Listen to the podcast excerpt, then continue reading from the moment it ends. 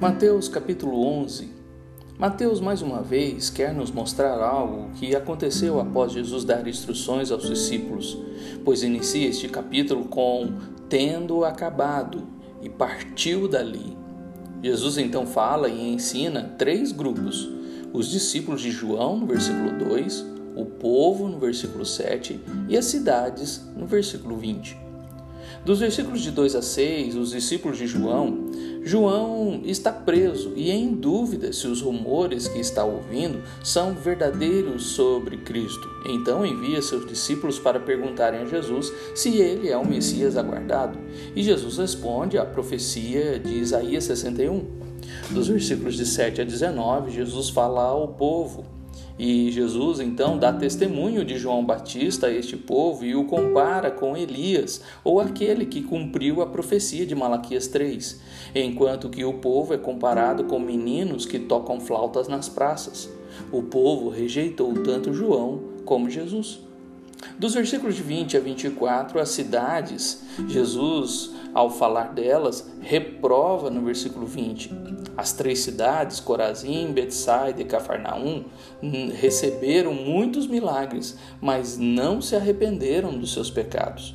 Comparou essas cidades com aquelas que foram destruídas por Deus no Antigo Testamento, Tiro, Sidom e Sodoma e Gomorra.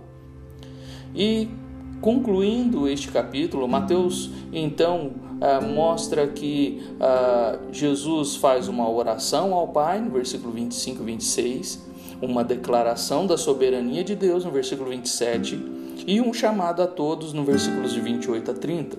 Jesus dá graças ao Pai por não ser revelado o Messias a todos, mas somente a quem o Filho quiser se revelar, e estes serão aliviados e acharão descanso para a alma.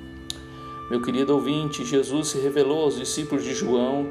Alguns aceitaram o testemunho de Jesus sobre João, mas outros eram como meninos sem entendimento.